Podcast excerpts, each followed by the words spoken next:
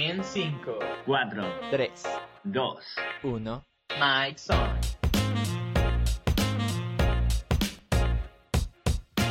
Hola, hola, buenos días, buenas noches, depende del horario al que nos estén escuchando. El día de hoy, Luis Ga, coméntanos un poco, ¿qué vamos a hacer? Muchas gracias, Pau y mi querido Mol. El día de hoy habíamos preparado una pequeña conversación, un poco inspirados en la película de Whiplash. Y, claro, ¿no? Al, al ver un poco el ejemplo que tiene este profesor y, y la idea que intenta inculcar en sus estudiantes de música, es la idea de que para de verdad conseguir el éxito es necesario sobrepasar algún trauma o algún sufrimiento. Entonces, claro, el profesor tiene algunos ejemplos diciendo que él empuja a sus estudiantes al límite para romperlos por completo, para demostrarles que no son nada. Hasta les lanza un y hasta toma el ejemplo de lanzarles un cimbal en la cabeza para que se den cuenta que tienen que ser mejores. Eh, y, claro, al, al inicio parece que esto es un poco exagerado, un poco sobrehumano, o, incluso innecesario em, empujar a los estudiantes hasta ese límite. Pero claro, el profesor dice, los que no aguanten eh, todo este trauma, todos estos sufrimientos que le estoy poniendo, todos estos obstáculos, si es que no los aguantan es porque no están destinados a ser grandes. Si es que sí los aguantan es porque sí están destinados a ser grandes. Y, y parece que sí, parece que funciona con, con el personaje principal, ¿no?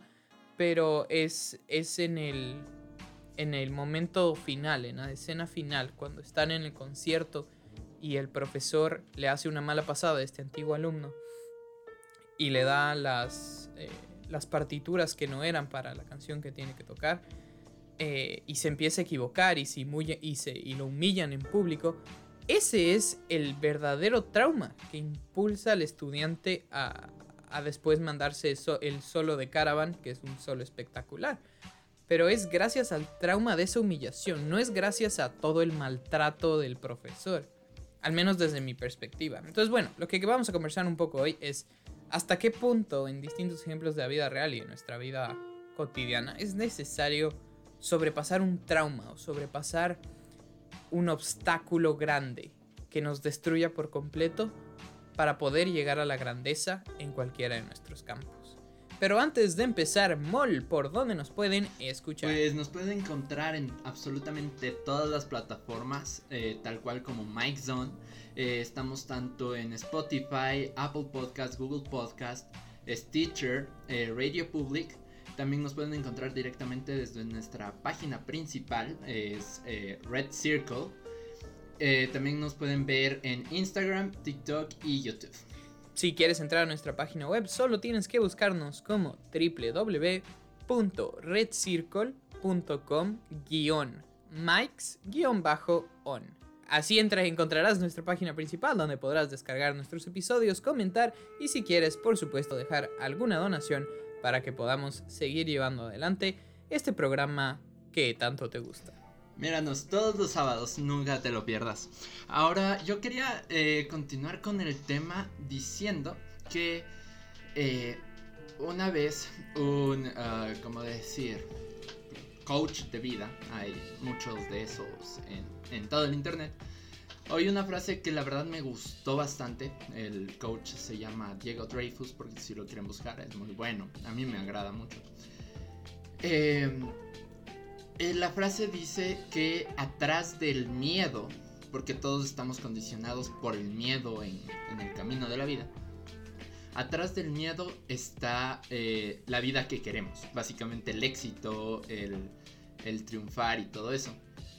Pero, eh, entonces creo que lo que tú dices, el del ejemplo de Whiplash, eh, la forma en cómo les trata, la forma en, por ejemplo, en la eh, el ejemplo que diste de que le dio malas partituras, eh, le humilló en público, lo básicamente quedó súper mal. Es el miedo que uh, en ese ejemplo todo artista tiene. Cuando subes a un escenario a tu primera presentación, quieres que todo salga perfecto. No necesariamente todo va a salir perfecto. Entonces tienes que romper ese miedo y cruzarlo, porque luego del miedo está la vida que quieres. Entonces creo que esa es la primera idea que tengo, de que tienes que, sin que te importe tu primer miedo, que en este caso sería salir al escenario y cagarla, eh, ahí está el éxito. En romper el miedo, más que, más que en pasar una humillación o, o- o un obstáculo, tú dices que va más por el tema del miedo. Es que, o sea, los obstáculos, eh, la humillación y todo eso, muy en el fondo siguen siendo miedos. Porque tú no, tú tienes miedo a subirte a un escenario y cagarla y quedar súper mal al frente de todos. Ese es un miedo. Porque si no tuvieras miedo, pues subes, te la cagas y te vale tres pepinos, ¿sabes? Entonces, en el fondo es el miedo. Claro, y no hay, cambio después. Ya, me gusta, me gusta. Pau, ¿tú qué opinas? ¿Tú, ¿Cuál crees que es el, el motivo o, o la razón que, que tenemos que superar? O la cosa, el obstáculo que hay que superar para poder conseguir el éxito. Bueno, yo creo que dentro de, de lo que cabe y acompañando a lo que dijo Mol, eh, hay obstáculos en, dentro de nuestras metas. Eh, los miedos son obstáculos, pero no todos los obstáculos tienen que representar miedos. Eh, pero dentro de, de- de- de los obstáculos que representan el miedo está ese limitador mental eh, que no le permite a uno eh, expresar su verdadero potencial. Había este ejemplo de, de que un saltamontes tiene, tiene el potencial para, para saltar muy alto. Pero si tú lo encierras en una, en una, en una lata, por así decirlo, en, en una jarra, eh, después, de, de- después de un rato el saltamontes solo saltará hasta el punto donde está la tapa, por, por no hacerse daño. Entonces nosotros deberíamos retirar esa tapa. Y como estamos hablando justamente de los obstáculos que son miedos, eh, como tú dijiste Luis Gabriel, usaste la palabra trauma, pero también maltrato. Dijiste que el trauma fue la humillación final. Entonces quisiera que, que profundices más o que, o que dieras un, un significado mucho más en, en la palabra trauma para, para poder seguir este conversatorio. O sea, me parece que a, lo- a lo que me refería un poco con, con la palabra trauma, la verdad es que no pensé que eso iba a ser la parte que genere co- confusión. Pero bueno, eh, la, la- la palabra trauma pues es una experiencia desagradable que te marca. ¿A qué me refiero con que te marca? Que deja muy claro un antes y un después en tu comportamiento. Y normalmente es una experiencia desagradable que te marca. Entonces pasa el maltrato con el profesor. Pero él pasa el maltrato. Y después del maltrato no hay un cambio muy grande o muy notorio en la vida del, del- baterista. Sin embargo, es inmediatamente después de esa humillación en público donde la gente se empieza a reír. Los grandes compositores y, expertos en, el jazz eh, se, arrepienten y, y empiezan a reclamar que qué es esto. Es inmediatamente después de eso, cuando se levanta y se retira del escenario con todas las risas de la gente por detrás. En ese momento, ese es el trauma. Es una experiencia desagradable que lo marca. Que, le hace sentarse y darse cuenta, bueno, puedo, puedo y tiene este momento como de tomar una decisión. Puedo en este momento retirarme, irme y quedar como el fracaso más grande de la historia. O puedo regresar y traer el solo de Caravan más espectacular de la historia. Ese es un Yo trauma. creo que. Yo creo que con lo que dices. Claro, ahora me quedó más claro. Eh, eh, me quedo con experiencias que marcan. Porque quiero hacerte una pregunta. ¿Por qué necesariamente tienen que ser desagradables para conseguir el éxito? Uno. Y dos. ¿Es realmente labor del, del profesor generar esa experiencia? Porque realmente uno si se equivoca, si, un- si uno personalmente se equivoca en medio de un concierto, también le va a pasar lo mismo, una humillación, una experiencia desagradable que marca. Pero como tú dijiste, el profesor se lo hace, se lo hace a propósito. Y digo, es realmente labor de, de un maestro eh, generar que la experiencia que lo marque Mira, sea yo- desagradable. Yo, quiero contestar eso, perdón que te corte porque ya vi que ibas a responder, pero eh, siento que, o sea, claro, es una película, pero siento que la labor de un profesor, con tantos años de experiencia el profesor en la materia, eh, siento que sabe ver la capacidad, eh, por ejemplo, el talento dentro de una persona. Y muy en el fondo el profesor sabía que el potencial del chico era muchísimo más de lo que él mostraba. Esto también se puede ver, no, no sé exactamente el nombre de una película, de, la película, perdón. Eh, pero es un clip súper conocido de un jugador de fútbol americano que camina a gatas eh, por el campo, es de entrenamiento. Pero le suben a alguien en la espalda y tenía que gatear. Y dijo, pues voy a llegar a la yarda 20 con alguien en la espalda porque no llego a más. Le dijo, te voy a hacer correr, o sea, ir con los ojos vendados para que si llegas a la 20 y puedes dar más, no te des por vencido. Entonces empieza a hacer el gateo y pues cruza todo el campo, no solo llegó a la 20.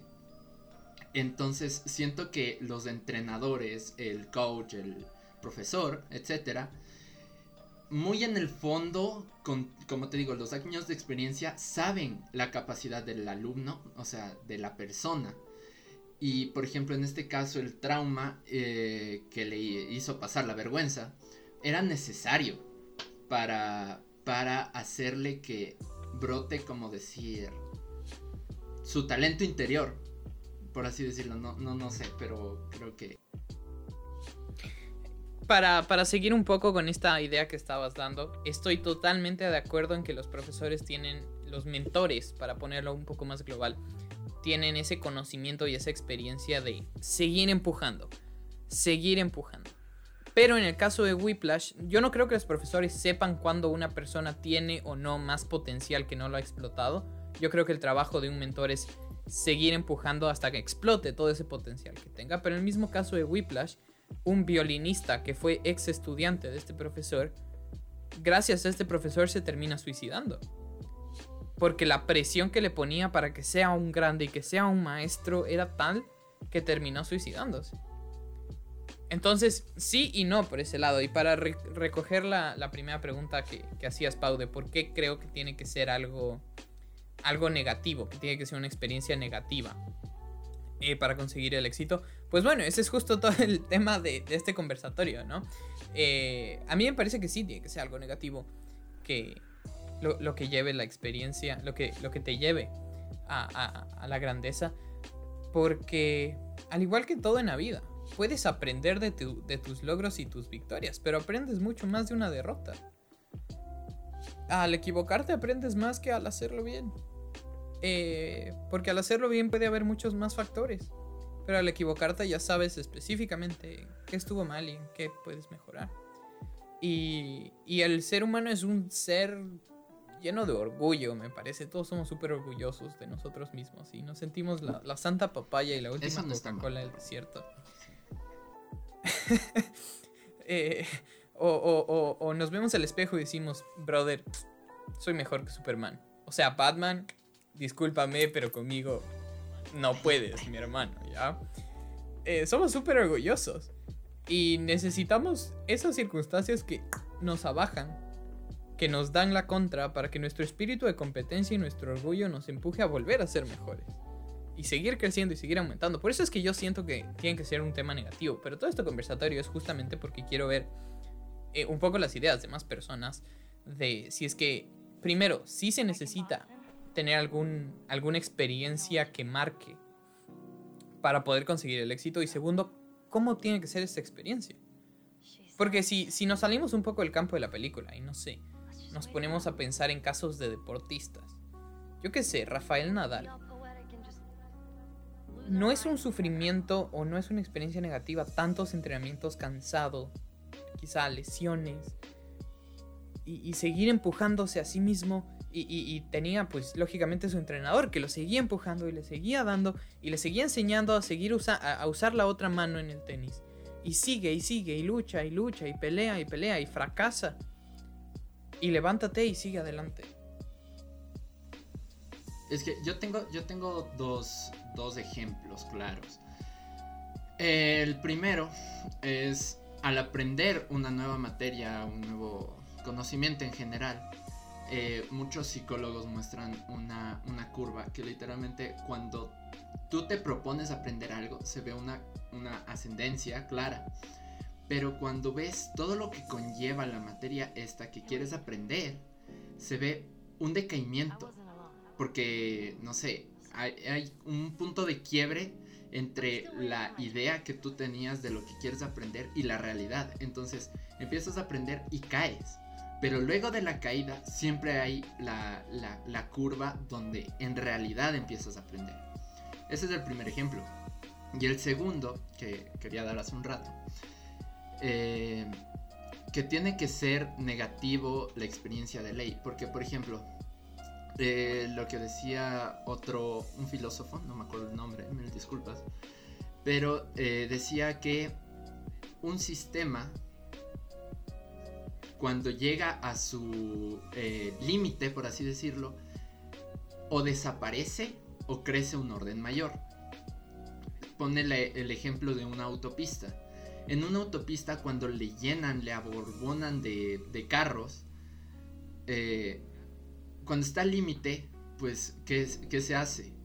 Pues, o la carretera, ya nadie usa la carretera, muere, o lo convierten en un redondel, sacan salidas, etc. O crece un orden mayor. Entonces, en el mismo ejemplo de Whiplash, eh, tú dices que hay un chico que se suicidó, por eso mismo. Entonces creo que, eh, claro, no, el trauma pues puede exceder a la persona y puede morir. O sea, le puede superar, es lo que está pasando a las personas, por ejemplo, en, en Japón que trabajan mucho y pues se deprimen y se matan. O pueden crecer a un orden mayor y mejorar, como le pasó al baterista eh, protagonista. Pero ¿dónde está la línea? O sea, para, para los mentores o para incluso uno mismo, que se puede presionar a sí mismo para seguir adelante. ¿Dónde está la línea entre lo que ya es demasiado y me lleva a la destrucción y lo que me va a llevar al, al- a la victoria? ¿Hay, ¿Hay una diferencia entre los dos tipos de presiones de impulsos? ¿Hay un límite? ¿Cómo, cómo se puede saber? O es simplemente como decía el profesor en, en Whiplash, que si es que estás destinado para ser grande vas a soportar y si no pues vas a fracasar. Yo creo que sí. No sé tú qué opinas, Pau, pero no, no creo que se pueda definir en qué límite estamos. Todos somos diferentes. De acuerdo, pero pero no sé, puede haber un Eh. límite en la presión, o una forma de darse cuenta. Perdón, Pau. sigue, sigue. No, no, no te preocupes. Eh, lo que iba a decir es que estoy de acuerdo con ustedes en que la, o sea, una de las mejores formas de alcanzar el éxito es con experiencias que marcan negativas. Eh, sin embargo, quiero, quiero acotar que por lo menos lo que yo creo es que eso es solo para éxito rápido. Eh, no sé quién había dicho esto, creo que era Bill Gates que decía que se, hacen falta un millón, un millón de verdad, espero no excederme con ese número, eh, de algún ejercicio para que tú llegues a ser un experto en este. Sin embargo, como tú dices, si tú cometes errores, el fracaso solo es éxito si aprendes de él. Uno aprende más rápido de sus fracasos porque se da cuenta en lo que falla, que es algo que ya mencionaste. Y con respecto al, al, al limitador, eh, hay, varios ejemplos, como ya dijo Moll, sobre, sobre el limitador, sobre vendar los ojos y ver hasta dónde realmente una persona puede llegar si no está pensando en el límite. De hecho, esto también pasaba en, en el campo del, del deporte. Hay, hay como las, los saltos, los récords de saltos que uno no, no puede superar hasta que alguien más lo supera y de repente el limitador de todas las personas cambia. ¿no? Como diciendo, ah, si alguien más lo superó, yo también puedo superarlo. Y en el campo de la matemática también habían casos de problemas que decían, es que son, son imposibles y son siglos y siglos de personas que dicen, es imposible, hasta que llega alguien diciendo, tengo la solución y no la comparto. Y de repente alguien di- dice, pero si él tiene la solución, Son yo los- también puedo.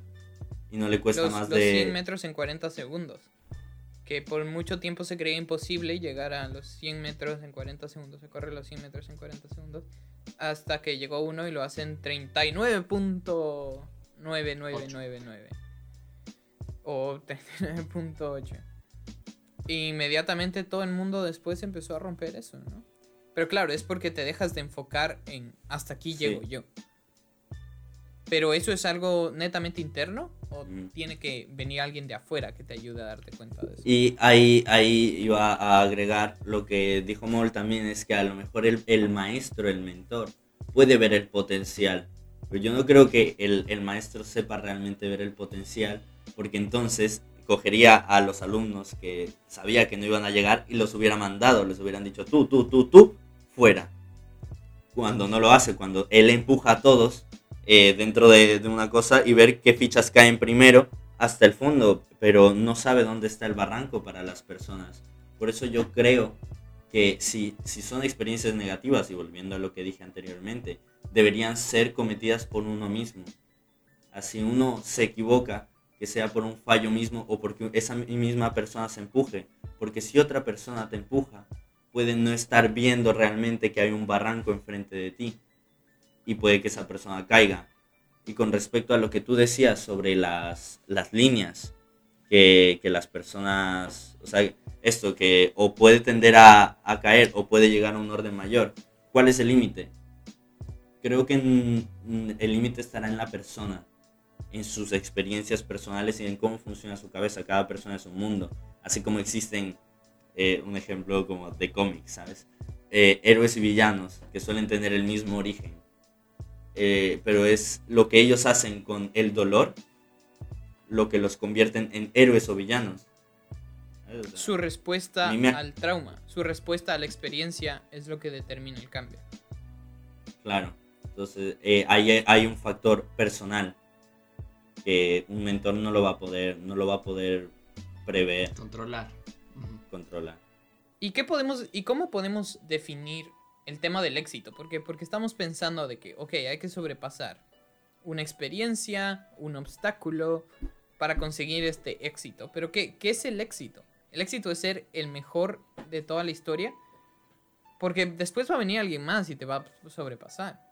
O el éxito No. es hasta que tú estés cómodo. Ah, hasta aquí estoy cómodo, hasta aquí me quedo, aquí estamos bien. O el éxito, ¿qué es el éxito? Cuando una persona es exitosa en, un campo de trabajo, en, en- sus hobbies o incluso en la misma vida. Cuando alguien es exitoso. Yo creo que el éxito, eh, bueno, aquí se viene una cosa muy, ¿cómo decir? Una discusión de la vida personal, por así decirlo. Pero creo que el éxito en la actualidad varía mucho, ¿no? Pero el, el éxito muy al fondo, que yo creo que es, lo defines tú mismo. O sea, lo que a ti te haga estar, llegar a tu, a tu máximo e- esplendor, por así decirlo. Ahora, eso te iba a decir. En la actualidad, como hay muchas cosas, por ejemplo, muchas personas dicen, es que el éxito es, por ejemplo, tener mucho dinero y no tenerse que preocupar por pagar facturas a final de mes. Eso es éxito para algunas personas. Pero de hecho hay algunos eh, psicólogos que dicen que eso puede causar, es causa de depresión, ansiedad, etc. Porque muy en el fondo, si vas a, a ese éxito, como, o sea, es efímero porque ese en realidad no es tu definición de éxito, te causa esa ansiedad, esa depresión. Lo que los psicólogos dicen es que, eh, que tú pienses cuál es tu definición de éxito, a dónde tú quisieras llegar y, y te preguntes a ti mismo para qué quieres lograr eso. Luego, cuando respondas esa pregunta, vuelves a hacer eso siete veces, porque en tu respuesta vas a ir más profundo al origen de tu verdadero éxito. Es, eh, eso es un dato psicológico. Ahora, em, creo que no hay una definición de éxito como tal. Todo depende. Hay personas que se sienten exitosas por el simple hecho de, de despertarse en las mañanas. y eso es un- Pe- un- perdón un que te pare éxito. ahí, pero tomando una cita de la película. Si es que no empujo a todos mis estudiantes, ¿cuántos de ellos estarán perdiendo la oportunidad de ser exitosos, de ser el- los mejores en la historia? O sea, si todas las personas se quedan con mi éxito es hacer mi cama, mi éxito es pues tener suficiente para vivir, ¿Cuántas... La humanidad, Es que eso de cuántas cosas grandes se está perdiendo. No, es que eso está mal, porque eh, según tu cita, eh, supongo que cita del profesor. Sí, sí, Dice, sí. si yo no empujo, si yo no empujo, eh, ¿cuántos se están perdiendo de su éxito? Ahora, el profesor es una persona externa. ¿Cómo él se pone en la posición de decir, yo sé cuál es tu éxito? Él no puede saber eso. Cada Es que- persona define Es que él no dice cuál va a ser el éxito. El, el profesor se pone un poco en el, en el plan de todas las personas tienen un potencial. Podemos estar de acuerdo ahí todos, ¿no? Todas las personas tienen Sí. potencial. Ok. Pero hay personas que se quedan en el mínimo de su potencial. Y entonces el profesor, lo que a mí me parece, lo que, lo que yo opino de- del profesor en la película es, el profesor asume que todos están en el mínimo de su potencial.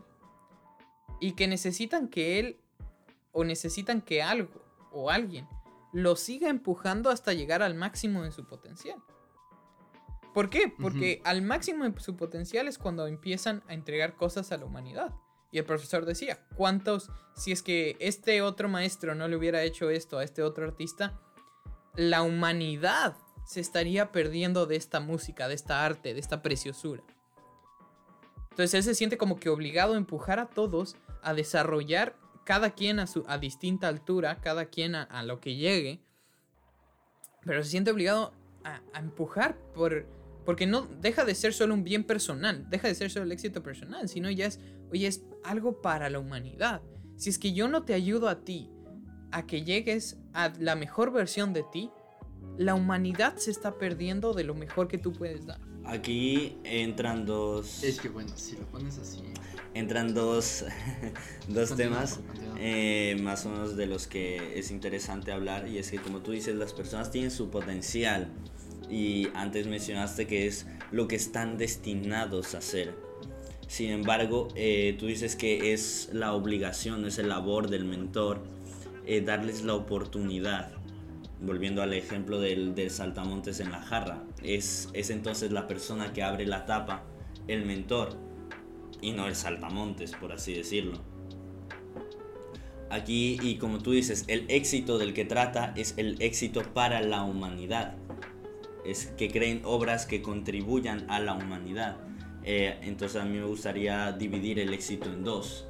El éxito que, del que tú te refieres y del que Moll eh, dijo hace, un- hace un rato, el éxito personal y el éxito global. Aunque no, yo no lo definiría así. Sí, porque el, el éxito personal puede...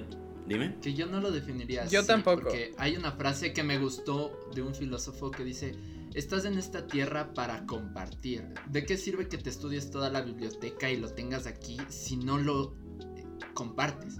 Entonces, tienes que. para interactuar. Los seres humanos son seres de servicio, netamente. Desde la prehistoria, desde los cavernícolas, los hombres salían a cazar para servir a su familia. El, el concepto de servicio a la familia y el servicio a los demás ha ido evolucionando al punto de gobiernos y gobernantes y, y- y- y esa es otra conversación muy grande, todo el tema de una vida de servicio. Eh, entonces sí, me parece que, que hay un punto en la vida de cada persona en la que sí se distingue un éxito personal privado y un éxito para la humanidad. Pero llega un punto en el que el éxito tiene que ser lo mismo. Si la mejor versión de ti no está aportando a la sociedad, no, es, la mejor, versión de ti. Pero ¿qué pasa si tú quieres más, si tú buscas más, si tú no te sacias con el éxito que para el mundo es lo que es? Pongamos un ejemplo. Eh, di tú que ahora se podría decir que Elon Musk y la mayoría de sus empresas son exitosas. Por ende, él es una persona exitosa. Sin embargo, sabemos que él busca más. O sea, él en este momento busca colonizar Marte, aunque aún no lo ha hecho. Y hay una cita, bueno, no, sé- no sé si se dice cita para esto, pero en este, quieren hablar, pero dame un ratito. En Intele- Interestelar, el actor que hace de del protagonista en Interestelar, eh, creo que lo dijo, que es mi héroe, es lo, o sea, es la concepción de mí, pero 20 años en el futuro. Uy, he golpeado el micrófono, perdón. Eh, eh, ¿Y a qué se refería con eso? Significa que él siempre se mira el qué puede ser su potencial en 20 años y trata de llegar a eso. Y cuando han pasado esos 20 años y, y se mira a sí mismo, tiene que ver, eh, estoy donde quería estar y también tiene que ver cuál es su héroe en ese momento. Y su héroe siempre será, ¿qué será de él en 20 años? Entonces, el éxito de una persona, el éxito personal, siempre irá a más del éxito que el mundo puede decir que has tenido. No, no, cuando me refiero de éxito para la humanidad, no me refiero a lo que el mundo opina. Me refiero al tema de que tu mejor versión de ti está haciendo algo para, para la humanidad. No, no que la Pero humanidad entonces el te mentor diga. no puede saberlo. Claro que lo puedes saber, porque el mentor es parte de la humanidad. Pero, eh, y la humanidad no puede decirte si eres Es exitoso. que no te está diciendo si eres exitoso o no, está recibiendo algo de ti.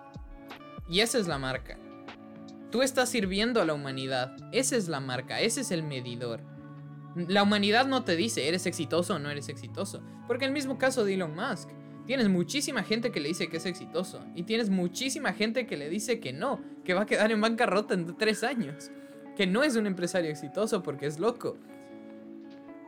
¿Por qué? Porque la humanidad no te dice si eres exitoso o no. Y, y- y el éxito, efectivamente, yo siento que va evolucionando. Y siento que cada vez uno puede llegar a ser más exitoso porque se sigue empujando más y sigue llegando más lejos en sus metas y sigue sobrepasando nuevos obstáculos y sigue creciendo, evidentemente. Pero cuando uno es verdaderamente exitoso, cuando da a la sociedad. Pero no es que ya di a la sociedad y ya me quedo aquí. Volvamos a Elon Musk. No es que ya les di el carro eléctrico y me quedo aquí. No es que ya les di una forma fácil de pagar por internet con PayPal y me quedo aquí. No, ahora vamos a Marte. Y seguramente cuando llegue a Marte no va a decir, oye, ya está, aquí me quedo bien tranquilito.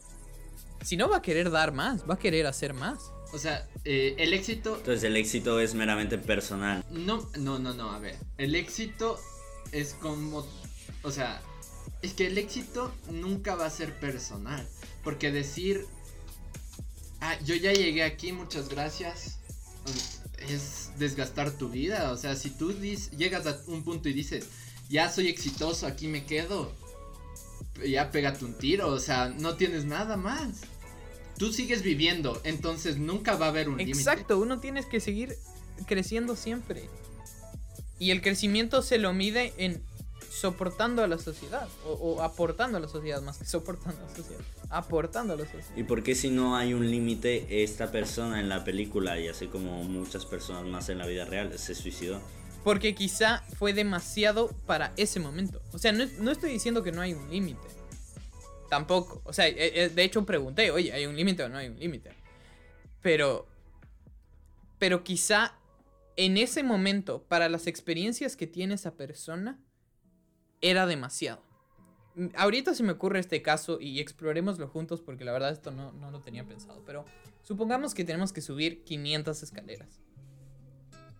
Ok, tenemos que subir 500 escaleras. Entonces yo puedo empezar, bueno, voy a subir una escalera. Subo una escalera y digo, bien, vamos. Y eso me, me motiva a subir dos escaleras. Y subo dos escaleras y vamos. La estoy rompiendo. He subido dos escaleras. Así, poco a poco, digo, bueno, cuatro escaleras, ocho escaleras, 16 escaleras.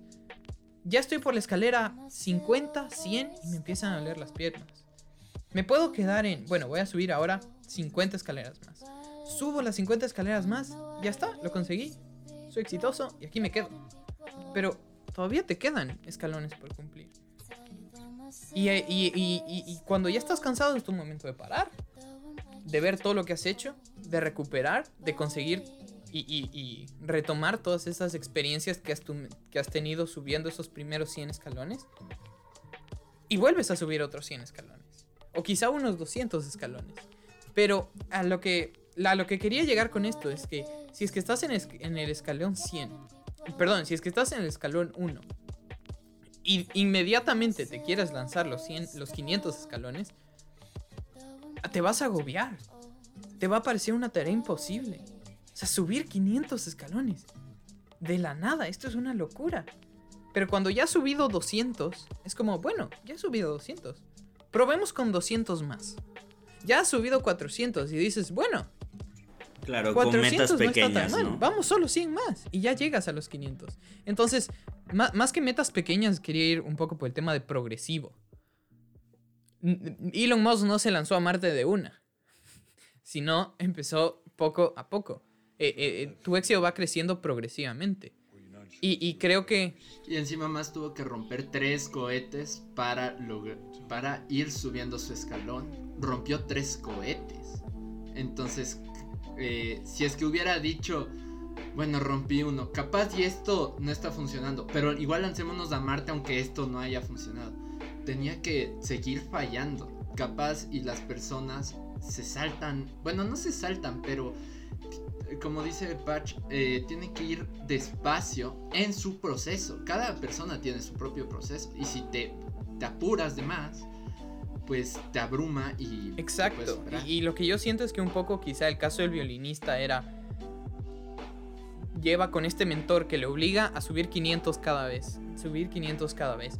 Y se quedó corto de subir los 500 y se sintió el fracaso más grande del mundo. Cayó en una depresión. ¿Por qué? Porque no llegó a los 500. ¿Y quién va a llegar a los 500 de una sola sentada? Tiene que ser progresivo. Y ahí me parece que tiene que ser como que un juego entre los dos. Tanto el mentor y la persona. De ir creciendo paulativamente. El mentor tiene que seguir empujando. Pero si el mentor. Pero el mentor también tiene que darse cuenta que. que tienes que ir de a poco. Y te tiene que ir impulsando de a poco. No te puede lanzar un cimbalazo a la primera porque hasta ahí quedaste. No te puede mandar a subir los 500 escalones a la primera porque de ahí quedaste. Pero subamos primero uno. Ah, bueno, ya subiste uno, ya, ya tienes esas experiencias y esos conocimientos. Ahora subamos dos. No estoy de acuerdo. Y así. Yo creo... El, el ejemplo. Uy, sí, dale tú. No, es que iba a decir que no estoy de acuerdo. Dices que el mentor debería ver al estudiante y empujarlo. O sea, o sea, Me- siempre va a empujar, pero a- al paso también que vea que el estudiante va Exacto, avanzando. siento que no tiene que ser No. algo únicamente unilateral. No puede ser solo mentor. Tiene que ser algo entre los dos. No, yo creo que es eh, el mentor va a empujar al, al ritmo que el mentor esté hecho para enseñar. Pero el estudiante, eh, voy a poner el, el ejemplo, por ejemplo, de las ligas de fútbol. Uno no se va, o sea, yo ahorita quiero empezar a jugar profesionalmente fútbol y me voy a ir a la Liga A del Real Madrid, no sé, yo no sé de fútbol, perdón si doy malos ejemplos. Pero me voy así a los más, más altos, así. Obviamente me va a ir de la mierda. Tengo que primero, yo qué sé, eh, jugar aquí en el parque con los vecinos. Entonces voy jugando, voy mejorando, practico. Luego voy a la Federación de Fútbol de aquí de la ciudad. Luego voy a la del país. Luego me meto a una, a una sección C. Entonces, en todos estos lugares donde voy, pues voy a tener diferentes mentores. Y tú tienes que ir escalando. Pero el mentor de cada lugar va a empujar a su ritmo porque es a su nivel. Tú eres el que va a ir escalando. Pero no te vas a ir a, lan- a lanzar con el mentor de la selección A. No sé si me hago entender. Mm, sí. El ejemplo también se puede dar en el Clash Royale. Uno empieza en la arena 1 porque la arena 10 está lleno de gente muy épica. No, mentira.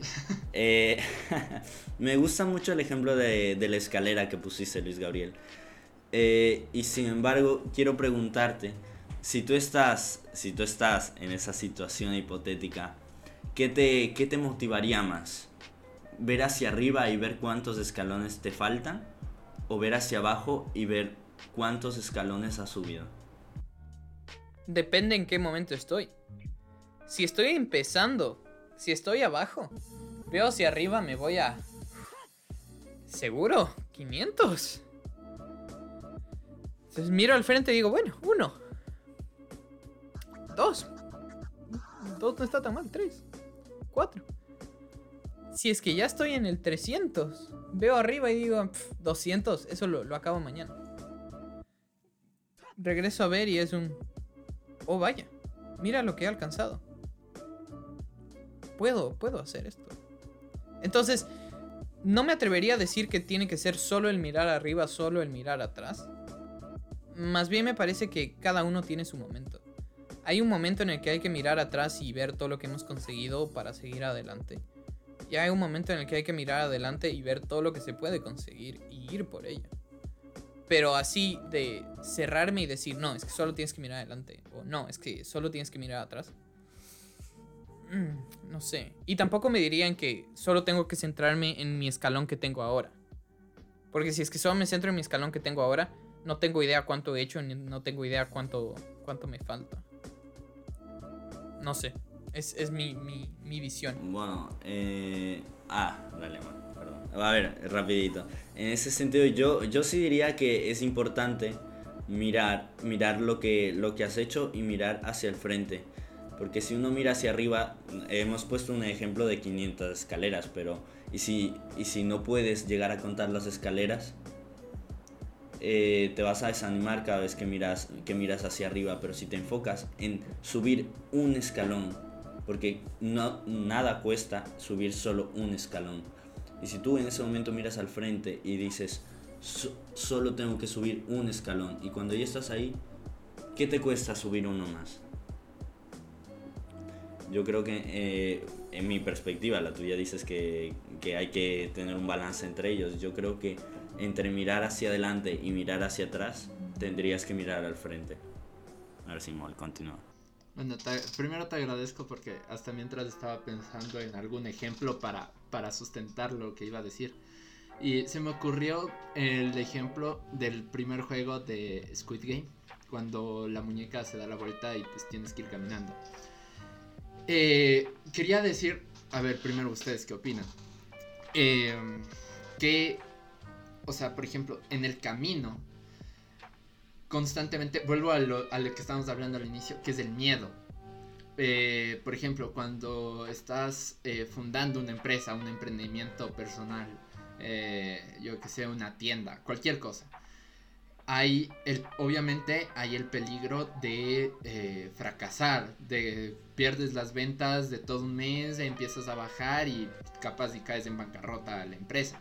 O sea, en la mayoría de cosas de camino al éxito, por así ponerlo, hay un peligro de fracasar y perderlo todo. Bueno, capaz no absolutamente todo, pero sí, me, me entienden. Ahora, en el, en el juego de Squid Game, pues vas caminando y pues tú puedes ver al frente, ves cuánto te falta, ves atrás cuánto has avanzado.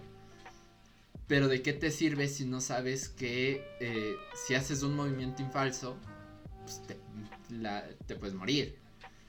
Solo te queda concentrarte aquí y ahora. O sea, lo que llevas avanzando y sabes cuál es tu siguiente paso. No dices, ok, son 200 metros y tengo dos minutos, voy a avanzar un paso cada segundo. O sea, no, pues no. Eh, entonces te concentras aquí dices, ok, cuando se dé la vuelta voy a intentar avanzar esto. Si no alcanzas dices, ok, pero avancé algo. No sé, es como, yo creo que debería centrarse más en el tiempo actual que ni ver al frente ni ver El problema atrás. con centrarte... Porque en cualquier momento todo Es- puede Estoy de acuerdo en que hay que centrarse en el actual. Ahí tengo, tengo dos grandes frases. Si es que te quedas... eh, mientras, mientras te quedas pensando... No, no me acuerdo la cita exacta, pero... Mientras te quedas pensando...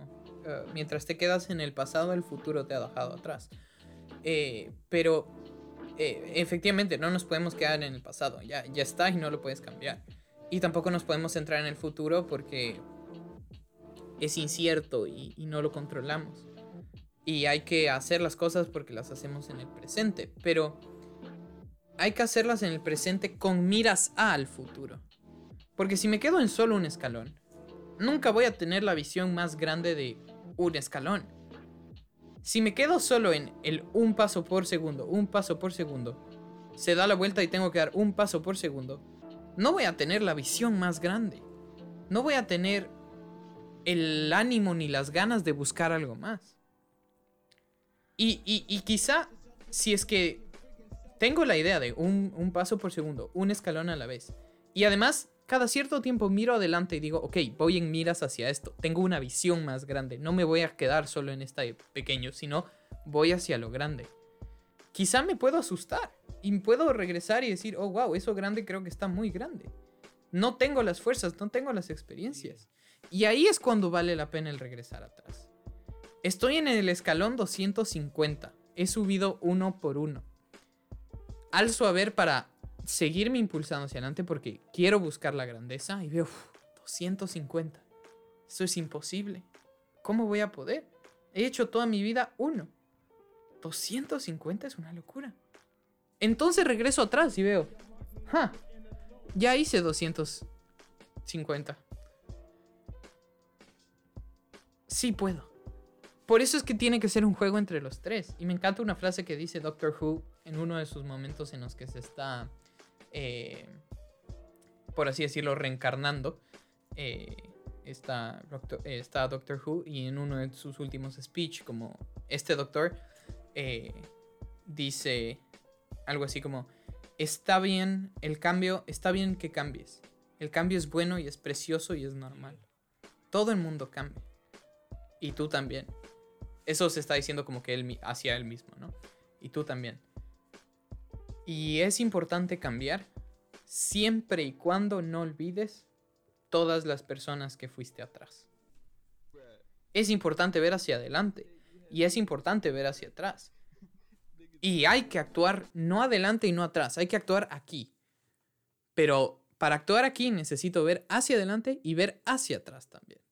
Yo ahorita se me acaba de ocurrir una pequeña frase inventada. Ver al futuro por visión, ver al pasado por motivación y ver al presente por acción. Porque la acción está ahorita, no puedes actuar en ninguna de las dos, pero sabes a dónde vas y sabes de dónde vienes. Te aplaudiría, Amol. Te aplaudiría, pero como me robaste la frase, yo iba a, a sintetizar todo en, en tres palabras, que sería visión, misión y autoevaluación. Y todo rima, mira.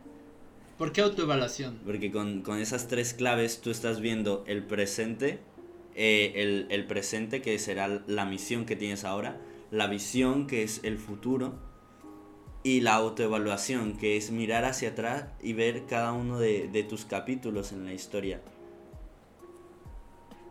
Pero a todo esto, tanto en los ejemplos que pones como el juego del calamar, tanto, no sé, eh, er- se refleja, por así decirlo, una meta. Pero ustedes dicen que a medida que pasa el tiempo, o sea, no hay un punto en el que tú digas soy exitoso porque entonces nos quedaríamos sin propósito. Entonces, ¿qué mismo? ¿Hay una meta o no hay una meta para llegar al éxito? O sea, es que el éxito no tiene una meta, pero tú puedes eh, colocarte objetivos. Por ejemplo, yo, yo digo de, de aquí de Quito me voy a ir hasta Ibarra caminando. Tú dices, "Puta, pero son dos días de viaje. Entonces de aquí dices, ok, entonces me voy a Guayabamba. eh, ahí, ahí, ahí me quedo en un hotel. Entonces camino, eso que son cinco horas de viaje, es un pequeño camino.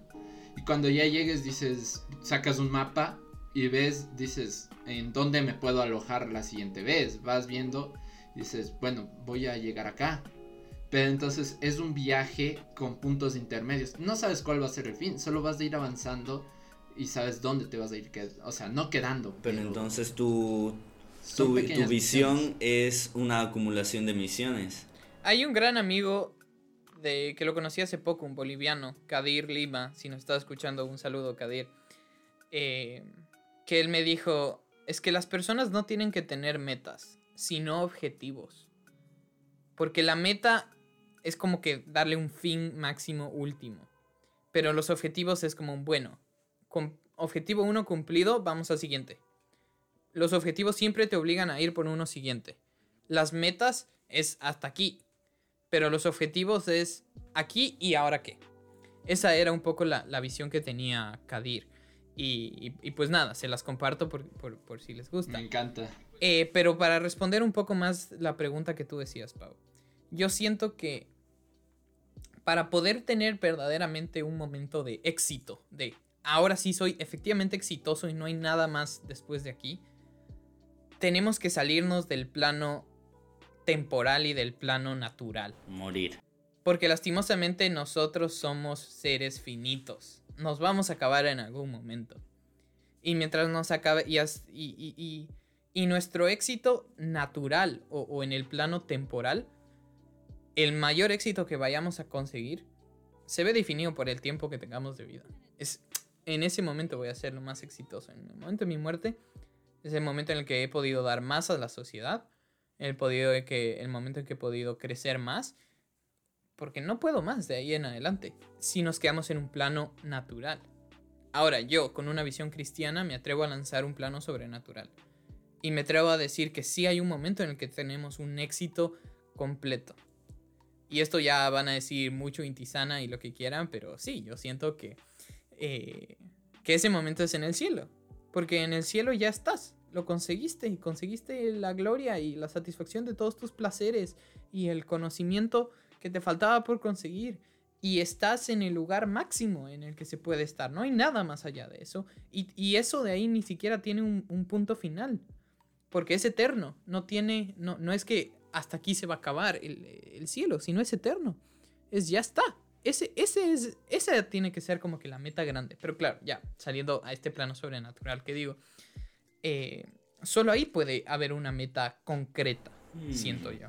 O sea, yo diría, yo pondría un ejemplo de empujar una piedra. Imagínate que todos tuviéramos una roca y nos asignan al nacer un cronómetro. Eh, y tenemos y podemos empujar la piedra solo hasta que el cronómetro se acabe. Tú, tú decides qué tanto empujas la piedra, cómo inviertes el tiempo en empujar la piedra. Solo empiezas a empujar, pues cuando te canses descansas. Eh, si dices hoy voy a empujar 10.000 metros, hoy voy a empujar un metro, está en cada uno. Y eso diría que son como los objetivos. Tú te defines hasta dónde quieres empujar la piedra. Y pues el éxito nunca acaba porque pues, lo vas a poder empujar infinitamente, pero se te va a acabar el tiempo. Entonces solo eh, queda empujar hasta, hasta cuando puedas. Ser lo más exitoso que puedas en el tiempo que tienes en este plano natural. Y en el plano sobrenatural, como ya no hay tiempo, ya no tienes ningún apuro, ya lo has conseguido todo. Ya estás. O capaz si reencarnas, puedes seguir empujando. si reencarnas como vaca, no vas a poder seguir empujando. Vas a estar comiendo. Po podrías comer y ser la vaca más gorda y ganar premios. Y la que gana premios luego es cocinada, claro, obviamente. Puedes ser la vaca más rica del mercado, ¿sabes? No sé. Dentro de todo esto mencionaste que una persona al, al cumplir su tiempo de vida finito es la persona más exitosa que pueda ser.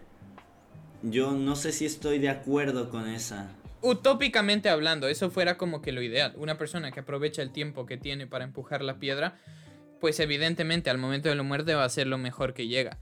Y, y sin embargo, también eh, se vuelve una realidad completa porque a pesar de que hayas podido dar más, no diste más.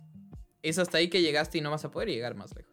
Porque ya estás muerto, güey. No vas a poder llegar más lejos porque hasta ahí llegaste. Ya. Eh, yo, dentro del, del, ejemplo de Mol, por eso eh, no pondría un plano recto empujando una piedra. Pondría un plano inclinado.